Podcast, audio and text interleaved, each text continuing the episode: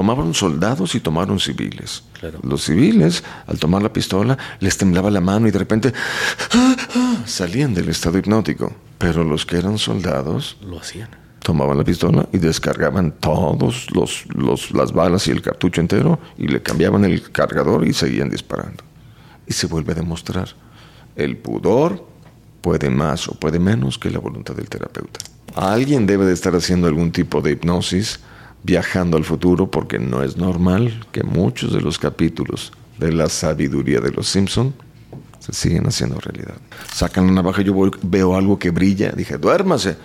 Pum, recojo una navaja, a ver, seguridad, ¿dónde está la seguridad de este recinto cultural? Y usted, voy a poner un negocio, seré una mujer emprendedora. Eso, Tilín, ¿qué negocio va a poner? Un table, no, ¿cómo se le ocurre? El negocio de la vida. Bueno, entonces la gente al no tener filtros me brinda estas respuestas. Iban los del staff detrás del otro y el otro corriendo, quitándose la camisa, quitándose el pantalón entre la gente, bailando y soltando. Y yo dije, ¡eh, eh, duérmase!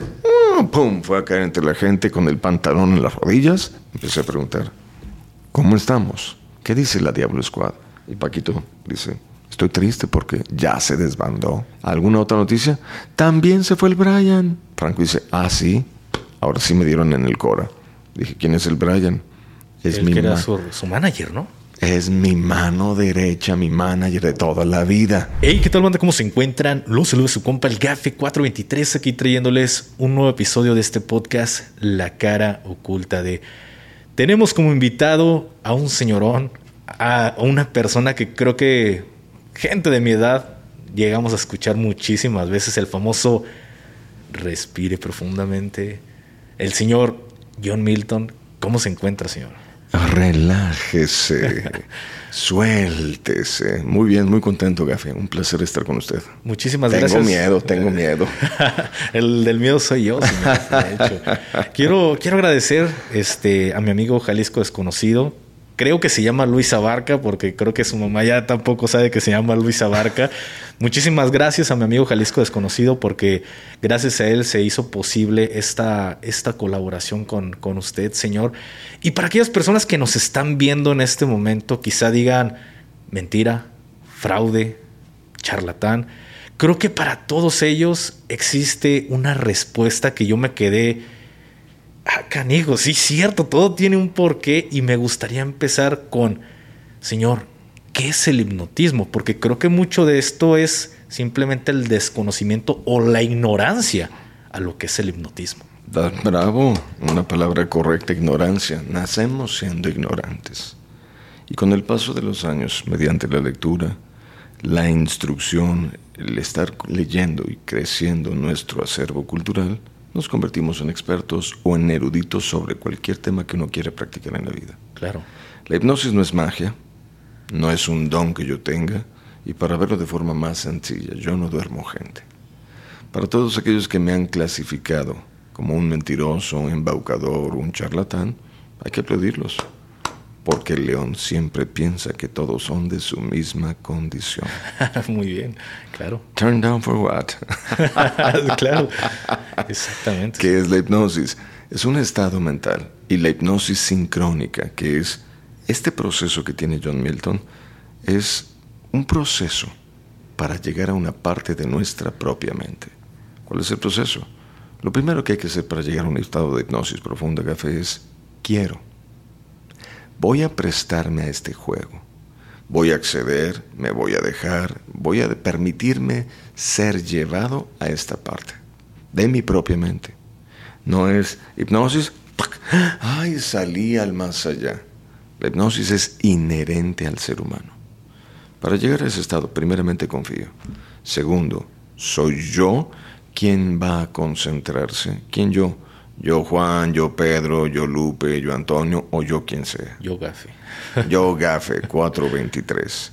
Si el paciente quiere llegar al estado hipnótico, lo primero que tiene que hacer es confiar. Segundo, se concentra. Y tercero, nunca lo he hecho con alguien que tenga un pasamontañas. Por favor, haga esto. Fuerte. Poquitito más profunda y un poquitito más acelerada.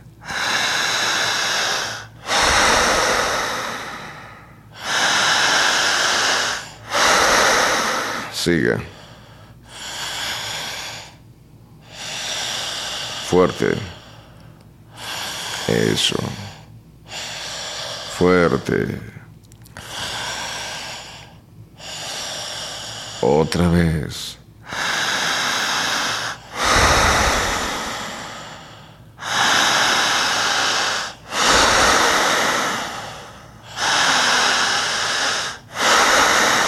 Fuerte.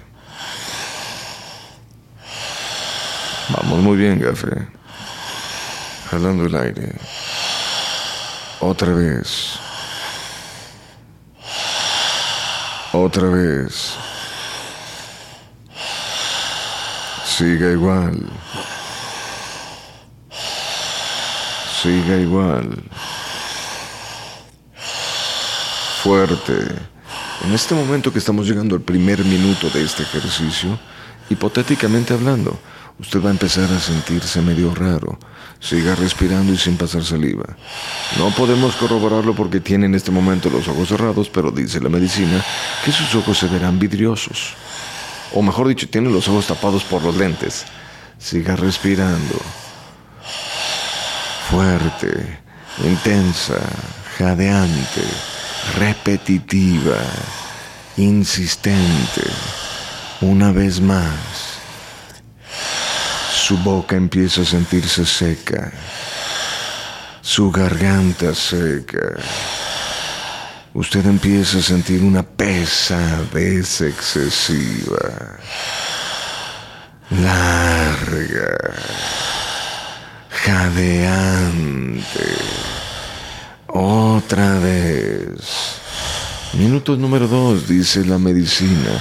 Paciente quien respira bien no lo dice la hipnosis clínica, la medicina, va a empezar a sentir un cosquilleo, un entumecimiento, larga café, siempre larga, siempre intensa, profunda, jadeante y repetitiva. Tiempo, no más, ¿qué se siente?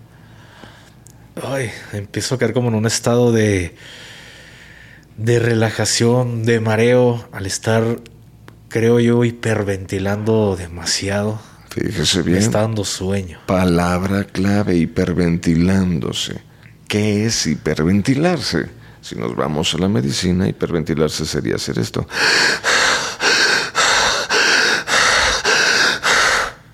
¿A alguien le pedí eso? No, es lo siento como de una forma coordinada. A un momento en que, estoy llegando a un punto de relajación, que estoy empezando a perder eh, mi voluntad hacia todo mi cuerpo, el, el poder decir, si estuviera parado me estuviera dando un cansancio enorme en mis piernas. Le dio sueño. Demasiado. Le dio somnolencia. Y entonces nos vamos al análisis. En la hipnosis natural jamás se pidió esto. En la hipnosis sincrónica, en la hipnosis del señor Taurus do Brasil, quien era mi papá o la mía, yo le pido al paciente, vamos a sincronizarnos. Esta respiración vamos a ponerle un nombre. Si estuviésemos nosotros en China, respiración de fuego. En Japón, sacra. En la India, pranayámica. Alemania, holotrópica parte norte de los Estados Unidos de Norteamérica, modelo de hiperventilación pulmonar con mecanismos diafragmáticos pero de carácter controlado. Para los jóvenes que estamos aquí en México, le digo, hazle así. Al paciente entonces vamos a ponerle un nombre sencillo de entender. Se llama respiración sincrónica. Tenemos que igualarnos. Mismo tiempo, misma fuerza, misma velocidad, misma profundidad. Al respirar correctamente, ¿qué pasa? ¿Qué fue lo que sentí? Me mareo. Qué raro. Empiezo a sentir cosquillitas. ¿Qué es esto? Se me entumen las manos. Demasiado. Vámonos entonces a la medicina.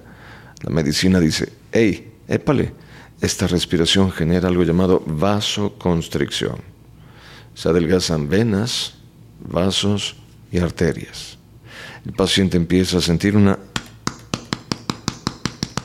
Una aceleración de rítmica. ritmo cardíaco. Porque el corazón dice, hey, hey, hey, hey, a donde yo llevaba la sangre antes, ahora porque están estas venas obstruidas, tengo que bombear con más fuerza y entonces aumenta el ritmo cardíaco. Todo es médicamente medible. El paciente empieza a sentirse, ah, caray, qué raro es esto. Pulmón izquierdo y derecho dicen, cerebro, nosotros estamos jalando mucho aire y el cerebro dice, bingo, rapidito, del aire que se están metiendo, agárrenme mejor el oxígeno y distribúyanlo bien porque necesitamos llevar oxígeno a las venas, arterias y, y todo el cuerpo para las células, para los órganos. Y entonces dice la medicina, empezamos a generar una alcalosis respiratoria Claro. No metabólica.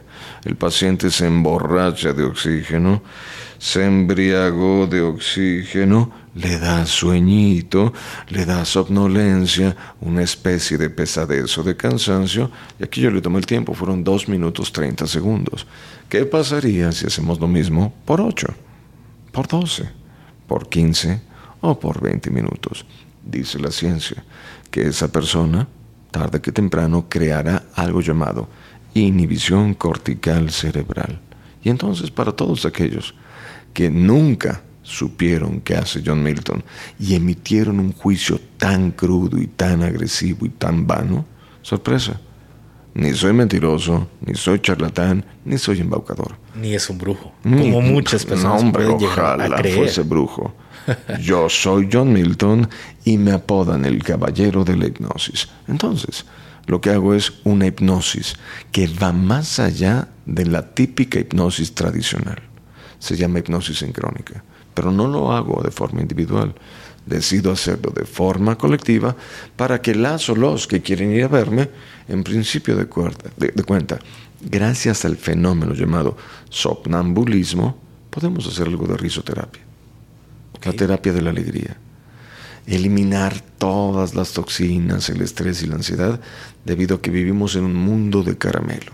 Así es. y es- Entonces- esto se me hace curioso, señor, porque así como el oxígeno nos puede de- terminar matando, convirtiéndose en un dióxido de carbono, también nos puede llevar a la hipnosis. A un estado hipnótico profundo. Exactamente. Y esto es. Sí sentí como un dolor en el pecho, entumecimiento en mis brazos, piernas, muchísimo sueño. Y llegó un punto en el que ya sentía que algo empieza a pasar. ¿Por qué? Porque al principio, como ustedes lo pueden ver, no estaba coordinando hasta donde el señor John Milton empieza a hacerlo conmigo, se crea una sincronización y así se quedó. Empecé a respirar sin la necesidad de yo estar teniendo que manejar mi respiración. Y entonces, Ya estoy ¿Qué a, a caer. ya, entonces, Gafe, ¿qué hace John Milton? Un estado hipnótico. Y ahí, gracias al fenómeno, donde el paciente atraviesa por cinco diferentes niveles. Primer nivel se llama rapport, quiero.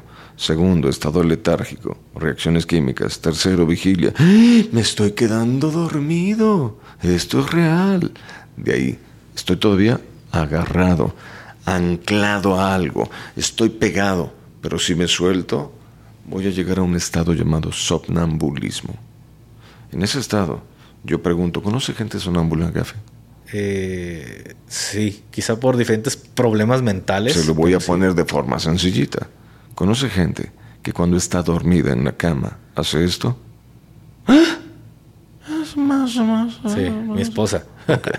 Es un estado de somnambulismo ligero. La gente balbucea y nadie le entiende. Y de repente la gente...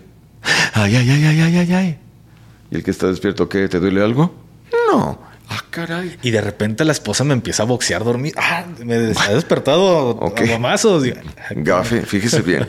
Primer estado, somnambúlico, la gente balbucea. Segundo estado, la gente habla. Y no solo hablan, contestan a todo Sonido, ruido. lo que yo quiera rascar y conocer.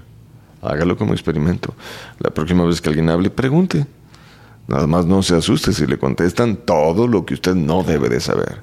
Tercer estado, pegan, patean, Está dormida la persona acostada y de repente se sienta y sigue dormida. O sea, de repente se levanta y sigue dormida. O camina dentro del cuarto y sigue dormida. ¿Ok? Tercer estado somnambúlico. Nota que si camina por las paredes, corran, huyan y busquen a un sacerdote. ¿Ok? Segundo estado, la gente habla. Tercer estado, la gente se mueve. Cuarto estado, la gente abre los ojos y sigue dormida, sueño natural. Regresemos a la presentación en el teatro. Por alguna razón, la gente, la gente, la gente, la gente va a querer ser hipnotizada. Se llama rapport. Segundo estado, respiro bien, sobreoxigenación, alcalosis, principio de hipotermia, principio de una isquemia, principio de entumecimiento, a lo mejor una tetanosis. Segundo estado se llama letárgico. Tercero, ay, me estoy durmiendo. Oh my God, esto es real. Vigilia, pero todavía agarrado de algo. Y si me suelto, llego al fenómeno del estado somnambúlico, que para efectos de una presentación divertida, la gente se quita la máscara social nos quitamos el pasamontañas y sacamos el cobre. El refrán dice, nosotros podemos salir del barrio, pero el barrio jamás saldrá de uno. En este momento del estado soplambúlico se presenta el fenómeno de la diversión. ¿Con qué? Le pregunto a la gente, oiga, ¿qué va a hacer con 100 mil dólares? Y la gente me da cada respuesta que no dejo de asombrarme. Aquí en Guadalajara no me había tocado ya van dos personas que me dicen, ¿qué va a hacer con 100 mil dólares? Me voy a comprar una casa, bien. ¿Usted? Quiero viajar, ¿a dónde? A Hawái, muy bien. ¿Y usted? Me voy a divorciar. ¡Oh, caray! ¡Qué agresiva! Oh, ¿y usted? Voy a poner un negocio, seré una mujer emprendedora. Eso, Tilín. ¿Qué negocio va a poner? Un table. No, ¿cómo se le ocurre? El negocio de la vida. Bueno, entonces la gente al no tener filtros me brinda estas respuestas, lo cual me enriquece, no me empobrece en el evento dependiendo del código postal de donde sale la persona hipnotizada. Tercer estado se llama estado somnambúlico, no, cuarto somnambúlico. En el tercero la gente se mueve Toca violines, chelos, pianos, baterías, maracas o el instrumento que la gente quiera tocar. En el cuarto, abra los ojos y siga dormida. Y si han ido a ver el evento, al final vemos gente hipnotizada caminando, brincando y bailando entre los que están despiertos. Pero hay un quinto estado, llamado cataléptico, donde argumentan, no John Milton, psicólogos, psiquiatras, neurólogos, médicos y especialistas de las neurociencias. Si el paciente logró llegar a un estado de hipnosis total, perdió noción de tiempo y espacio, no recuerda claramente lo que hizo, no tiene una noción exacta de lo que pasó cuando estaba hipnotizado, ahí se van a depositar frases, mensajes, ideas, palabras, oraciones, que en conjunto se llamarán hipnoterapia o reprogramación del subconsciente. Ok, sí. Y entonces ahí, ¿qué es lo que yo hago? Para certificar que si está la gente hipnotizada, tomo a una persona y le digo, hay rigidez corporal. Acostamos a la persona entre dos puntos de apoyo. Ay, pero son sillas. Ah, bueno, entonces vamos a hacerlo más interesante. Hay rigidez corporal, lo acostamos a un metro y medio de altura. Ah, caray, pero se ve que está delgadito. Ah, bueno. La gravedad tendría que hacer su trabajo.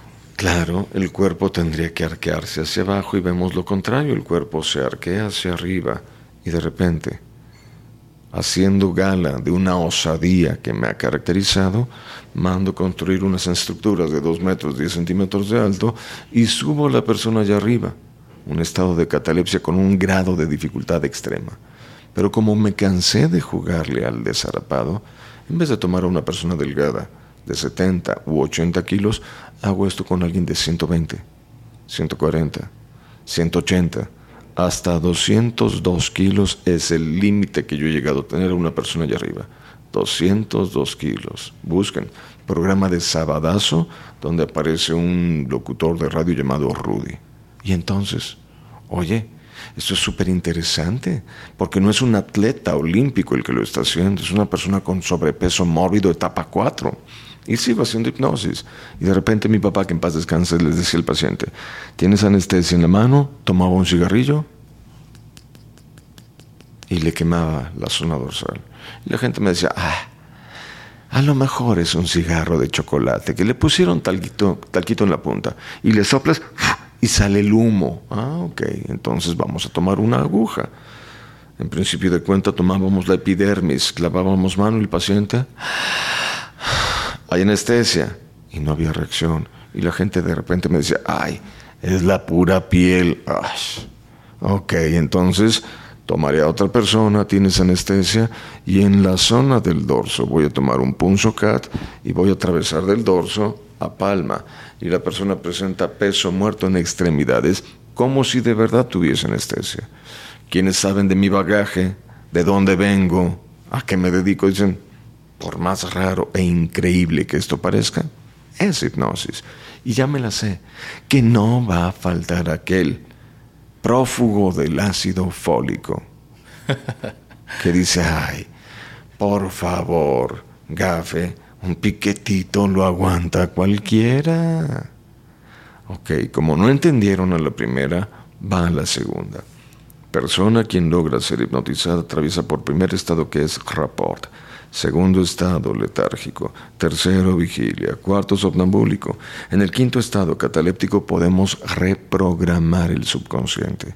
Decirle que tiene anestesia, pero como ya estoy harto de que no entiendan lo de la aguja, que es una demostración muy visual, me alejo de una presentación divertida de una presentación artística, de una presentación donde se aborda el tema lúdico o del entretenimiento y me voy a dedicar a hacer cosas más agresivas que no son de mi competencia, pero que perfectamente las puedo hacer.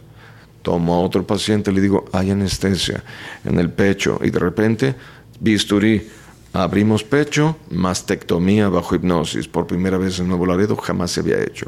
Oye, lo operaron sin medicamento. O tomo a otro paciente, le digo, hay anestesia en la boca y de repente, ¡pum!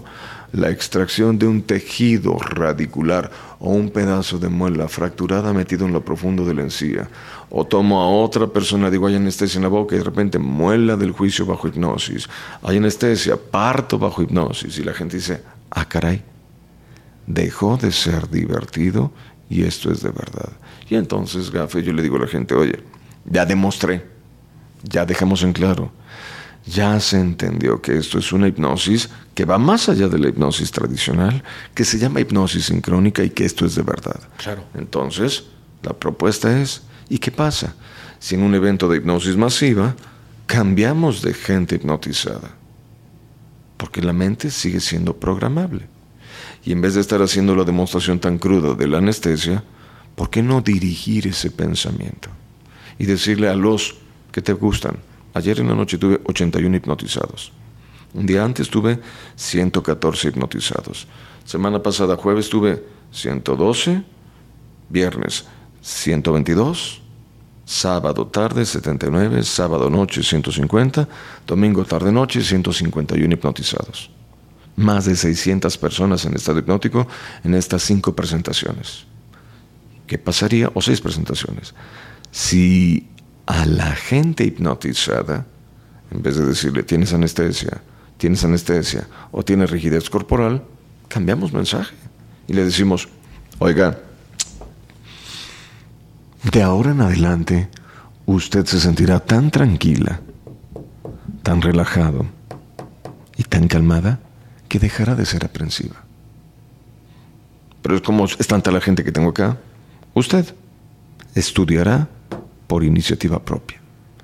Entenderá la relevancia que tienen los estudios para su vida, no para la mía, para la suya.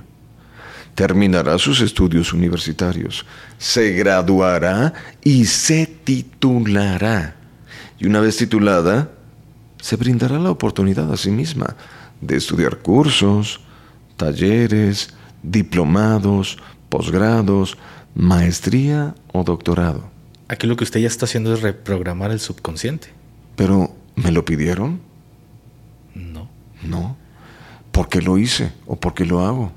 Porque me doy cuenta que tenemos la capacidad de ser un país primermundista, a la altura de una Alemania, a la altura de un Japón, a la altura de una Inglaterra, de un Estados Unidos, a la altura de, la, de China, que es dueña del mundo. Me doy cuenta que se sufre más con lo que se piensa que con lo que realmente sucede. Y que la mente es tan poderosa que si lo cree, lo crea, para bien o para mal.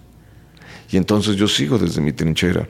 Oye, pero acabo de leer que México y Estados Unidos, dependiendo del mes del año, se pelean todo el tiempo primero y segundo lugar de obesidad en el planeta Tierra. Oye, usted de ahora en adelante empezará a quererse, amarse, valorarse, respetarse, elevará su autoestima a tal nivel que de ahora en adelante seguirá una dieta, no prescrita por John Milton ni por Gaffe, una dieta indicada por un nutriólogo o un endocrinólogo o un bariatra y seguirá la dieta por 30, 60, 90 días o el tiempo que sea necesario para adelgazar. Ah, también leí que México tiene el primer lugar mundial de diabetes infantil y usted se alejará de los alimentos que sabemos que disparan su azúcar. Y usted no sabrá por qué, pero empezará a desarrollar habilidades que le permitan ser un mejor deportista. Y ahora sí, en vez de jugar como nunca y perder como siempre, verdaderamente se la creerá y llegará a un final correcto el partido de fútbol que esté practicando. Y entonces, yo empiezo a hacer cosas que no son de mi incumbencia, intentando, porque solo es intentar, generar un cambio en el mundo en el que estamos. En este momento has hecho que me vuele la cabeza y me gustaría preguntarte si sabes, porque conozco, sé que, te gusta lo que viene siendo el, mundo de los superhéroes, fan de DC, fan de Marvel, y parafraseando al tío Ben, un gran poder conlleva una gran responsabilidad. ¿Sabes de alguna persona? Porque tú enfocas la hipnosis a, algo de show. ¿Sabes de alguna persona que, algún hipnotista, que haya reprogramado a alguien para un mal? No, la hipnosis, la hipnosis trivial, la hipnosis tradicional, la hipnosis ericksoniana o la hipnosis sincrónica no pueden ser utilizadas de forma negativa. Es lo que dicen los libros. No me he metido a investigar y no lo voy a hacer. Pero lo que yo sé es que el pudor, la moral, la integridad de la persona pueden más que la voluntad del hipnotizador. ¿Ok? Es lo que dicen en los libros. Ejemplo. Vámonos a Ciudad de México. Esto fue en 1996, 97 y 98. Me encontraba trabajando por allá. Un grupo de hipnosis clínica van a ver el evento de John Milton se dan cuenta del proceso de inducción tan profunda que yo tengo y dicen, señor Milton, ¿nos permitiría invitar, reclutar gente que ya se hipnotizó en su evento porque estamos haciendo un curso propedéutico de enseñanza de hipnosis clínica? Inviten a quien quieran, pues no son de mi pertenencia. La gente va si es que quiere y si no, pues no va, punto. Se invitan a unas personas y me entero a los 10, 12 días de un caso. El presidente de esta asociación me dice, señor Milton, ¿Se acuerda que vino una muchacha que cantaba como Mónica Naranja? Una mujer alta, medio pelirrojita. Dije, sí, sí, me acuerdo de ella. Oiga, pues la invitamos. ¿Y qué pasó? Para corroborar que el pudor, la moral o la integridad de la persona pueden más que la voluntad del hipnotista, dijimos, relájate, imagina mariposas, bosques, montañas, un río, unas rocas, el agua cristalina. Y de repente empezó. Dije, claro. Hasta miedo me dio ahorita escuchar que entré como en un trance de miedo de me voy a hipnotizar ya. en este momento ella, que ya se había hipnotizado en esa presentación de John Milton, rapidito, volvió a caer. Entró profundo. Y entonces ellos, para comprobar lo que dicen los libros, le dijeron, estamos nosotros en un lugar con mucho calor. Hace tanto calor que tienes que quitarte la ropa. Estamos solos en el bosque. ¿Qué esperamos? Que el mecanismo de defensa del cerebro saque de estado hipnótico a la persona. Ok. Ok. Oh, sorpresa. Oh, qué gusto de volverte a ver. Ella empieza. Cuando iba aquí, ya no, ya no, ya no. Duérmase. Entonces van conmigo a decirme qué pasó. Dije, no sé, desconozco. Pero si la vuelvo a ver, voy a preguntar. Siete o diez días más tarde, regresa la Mónica Naranjo. Dije, señorita, ¿puedo preguntarle algo? Sí. ¿Usted a qué se dedica? Me ve a los ojos, me baja la mirada y me dice, mire, yo vengo del interior de la República. No quiero que vaya a pensar mal de mí. ¿No? ¿Qué? El dinero que me envían mis papás para yo estudiar aquí... No le rinde. No me alcanza. Y entonces he tenido que buscar un trabajo. Ok. ¿En qué trabaja? Dice, no soy prostituta, que quede claro. Trabajo en un lugar donde tengo que bailar. Y entonces, vámonos una vez más a lo que dicen la teoría. Del pudor. Pudor, moral, integridad de la persona pueden más que la voluntad del hipnotista, del hipnotizador o del terapeuta. Que en este caso con Mónica Naranjo. En el caso de esta muchacha su pudor, su moral y su integridad se encuentran laxas porque esto es a lo que ella se dedica y entonces el resultado es, si lo haces despierta, lo vas a hacer hipnotizada. Muy bien. Y entra entonces en juego la ética y el profesionalismo y la decencia que tenga el terapeuta para no traspasar ese límite o esa línea. Qué interesante, ¿no? Qué interesante el, poder de la mente. Es, es maravilloso, es fantástico. Algo que desgraciadamente durante la Segunda Guerra Mundial, no sé si sabía que por ahí científicos de, del, bigotito de mostachón utilizaban con la pistola. Hubo un ejercicio que se utilizó donde le decían al paciente, toma esta pistola, frente a ti tienes al enemigo. Y entonces tomaban la pistola. Los que no, tomaban soldados y tomaron civiles. Los civiles, al tomar la pistola, les temblaba la mano y de repente salían del estado hipnótico. Pero los que eran soldados lo hacían. Tomaban la pistola y descargaban todos los, los, las balas y el cartucho entero y le cambiaban el cargador y seguían disparando. Y se vuelve a demostrar, el pudor puede más o puede menos que la voluntad del terapeuta. Inclusive cosas que pueden estar documentadas y no hayan salido a la luz, porque muchas cosas jamás, porque hicieron atrocidades, esto es innegable que se llegaron a hacer atrocidades con prisioneros judíos. Sí. Aquí la mente es muy poderosa. ¿Qué tanto control usted puede llegar a tener sobre la mente? ¿Yo o de la persona? Usted hacia la persona. Yo trato de sobrellevar las cosas hasta un límite. Y si se permiten, hacemos investigación. Ok. Por ejemplo, un caso, ayer me lo hicieron como cita. Franco Escamilla, La Diablo Squad y Paquito Maya. ¿Han visto ese podcast? De pronto estamos, con Franco. Franco me dice, señor Milton, hágalos que hagan show. Sí podemos hacer cosas divertidas, pero prefiero cuando hago los podcasts dirigirme a la parte seria. Entonces, hicimos una catalepsia con Paquito Maya. Lo acostamos entre dos sillas. Paquito Maya que Saludos, Paquito.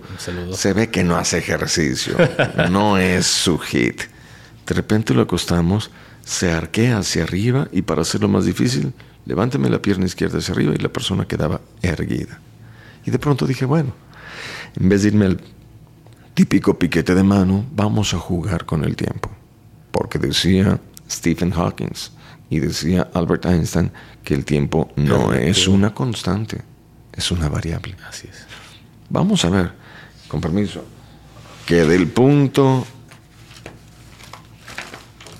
A, aquí tenemos el punto A, al punto B, en vez de tener una línea temporal, se puede doblar el espacio-tiempo. Podemos doblarlo y juntarlos de manera inmediata, en un mismo tiempo y espacio. Agujero de gusano. Wormholes. Entonces, dije, pero nadie nos explicó cómo funciona esa máquina del tiempo. No tenemos el DeLorean. Entonces, ¿cómo? Oiga, siga respirando. Rompa la matriz. Break the matrix. Viaje al futuro. Empecé a preguntar, ¿cómo estamos? ¿qué dice la Diablo Squad? Y Paquito dice, estoy triste porque ya se desbandó. Ok, muy interesante esto, ¿eh? No lo ha visto el programa. Necesito que lo vean, que lo analicen. Yo en ese momento, ay, cuánto lo siento, pero con el debido respeto, no tengo tiempo. Todo el día estoy en entrevistas, todo el día estoy platicando, todo el día estoy conversando y tengo muy poco tiempo para meterme en las plataformas digitales. Entonces, como no conozco el programa, dije, ¿y quién se fue? No, pues se fue tal, se fue tal, hasta yo me fui. Ah, caray. ¿Alguna otra noticia? También se fue el Brian.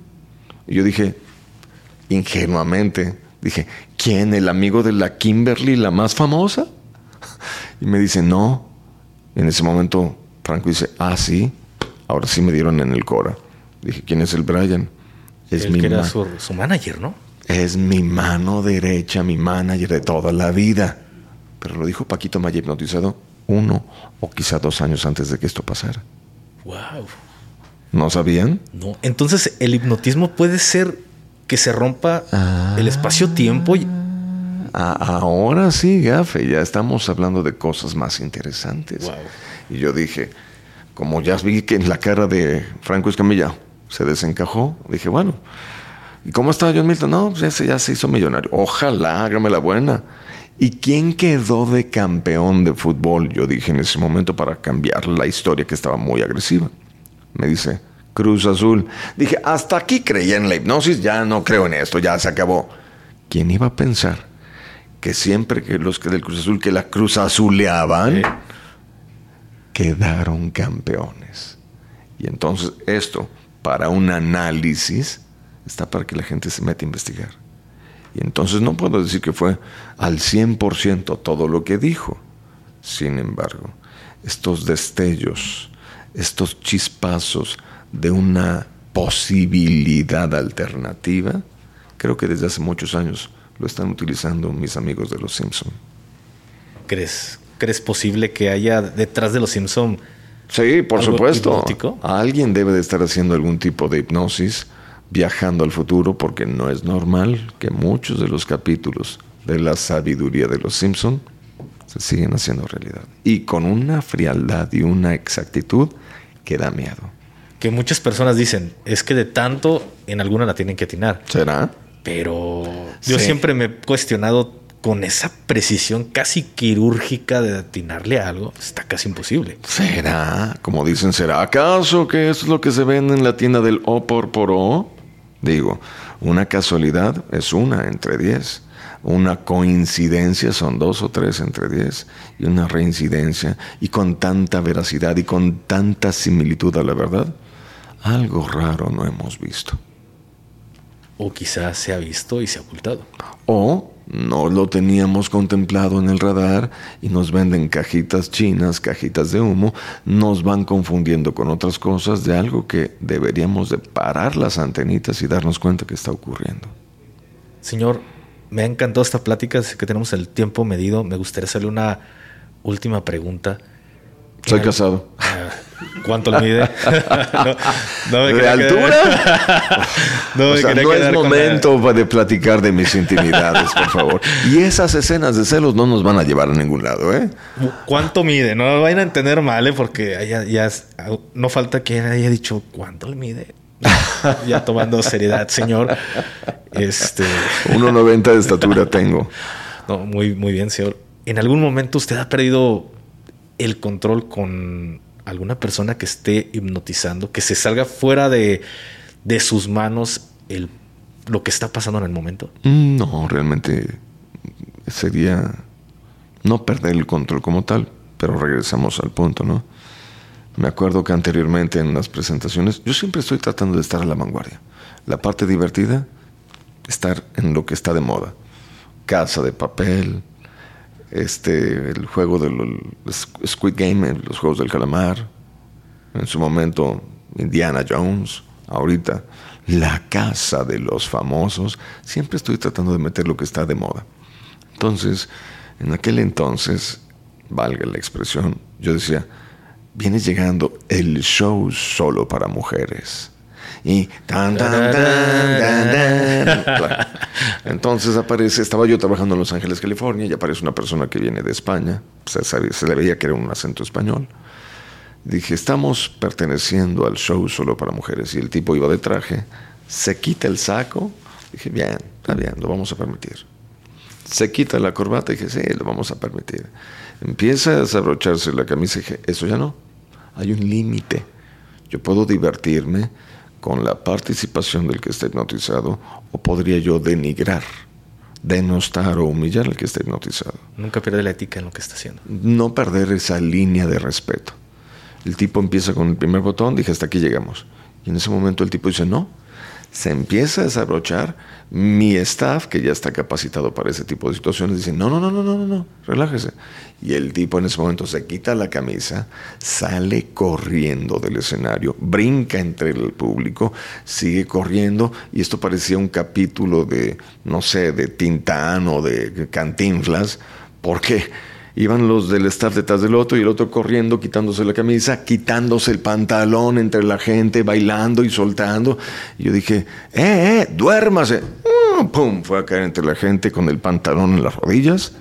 Y fue la única vez donde he dicho, wow, ¿hasta dónde llega la amoralidad o la inmoralidad de la gente que puede estar hipnotizada?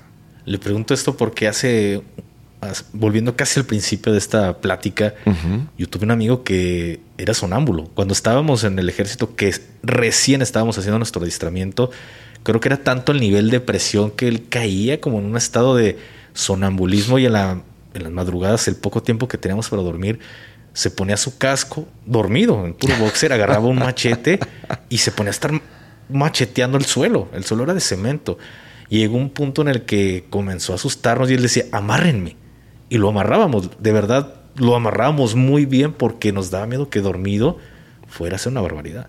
Entonces, imagínese que usted le tocara quizá un militar, un policía, una persona del otro lado de los oscuros y pudiera pasar ese límite que usted no pudiera controlar, ¿sería posible? Sí, es posible. En alguna ocasión eh, tuve, al momento de estar hipnotizado, me ha pasado una o dos ocasiones. Yo dije, vienen llegando tales personas, cuidado, sacan pistolas. Y ya me ha tocado personas que sacan navaja y empiezan a tirar navajazo. Pero recordemos que son 70, 80. Bendito Dios, no ha pasado mayores, pero sacan la navaja. Yo veo algo que brilla. Dije, duérmase. Pum, recojo una navaja. A ver, seguridad. ¿Dónde está la seguridad de este recinto cultural? Guárdenlo y al final que pase por su arma blanca. Wow. Entonces, bendito Dios, he tenido, he corrido con muy buena fortuna. Creo que el que obra bien es porque come mucha fibra. pues muchísimas gracias, Señor, por, por haberme dado esta oportunidad de, de tener esta charla contigo. Cuando me platica mi amigo Luis, me hipnotizó, lo primero que le dije, ¿es cierto? Sí, güey. Dije, no mames. ¿En serio? Yo. Y él le dijo, pero no es momento de hablarme de mis intimidades. Me empezó a platicar qué colores y dije, wow, qué impresionante. Yo no soy escéptico, pero no había tenido como un testimonio de alguien que me dijera, es cierto. Y ahorita detrás de cámaras y empiezo a escuchar a Luis, dije, todo tiene una lógica. Simplemente yo era parte de. de Del grupi. De ese gremio de personas. No, de ese grupi. De ese grupi de los escépticos. Y discúlpeme, eh, abiertamente pido una disculpa porque si alguna vez llegué a pensar que no poniendo un rostro, sino que el hipnotizar era algo falso. Nota. Cambio no, forma Nota. Primero, aceptadas las disculpas que no tenía que pedirlas, porque ya me curtí, ya me hice viejo, ya generé mi carcasa, mi, ¿cómo lo llamamos? Mi, el caparazón de las tortugas ninja. Ya me hice fuerte en eso. Pero tristemente para la hipnosis en general, hipnosis artística o hipnosis médica, existen muchos charlatanes y por culpa de ellos pagamos justos por pecadores todos los demás. Pero bendito Dios, soy el único que tiene los argumentos para poder contrarrestar esta clase de pensamientos. No me voy lejos. Hace 15 días, Ciudad de México, Gustavo Adolfo Infante me entrevista y me dice, yo realmente no creo en esto. Dije, es que no es de creer es de conocer. pero haga el ejercicio. No, hágalo bien. No, con más fuerza. Dije fuerza, no rapidez. Ok. Me estoy mareando. Bingo, palomita, checkmark. Y de pronto alguien de su producción me dice, señor Milton, yo usted lo vi en Culiacán o lo vi en Mexicali. Quedé enamorada de la hipnosis, porque entendí que es una herramienta para yo mejorar mi condición de vida, mi calidad de ser humano, tener una herramienta que me permita salir adelante o avante en todo esto que tenemos que es el simple hecho de transitar la vida. Claro. Entonces, como quedé muy cautivada por lo que usted hace, decidí buscar otras marcas. No me fue bien. ¿Por qué? Resulta que fui a la primera terapia con mi mejor amigo. Mi mejor amigo medio se mareó, pero yo no sentí nada. El terapeuta me dijo, vas a tener que regresar 37 veces más. ¿Ok? En la segunda, que iba con toda la disposición de ser hipnotizada, el terapeuta ya me estaba tirando los perros.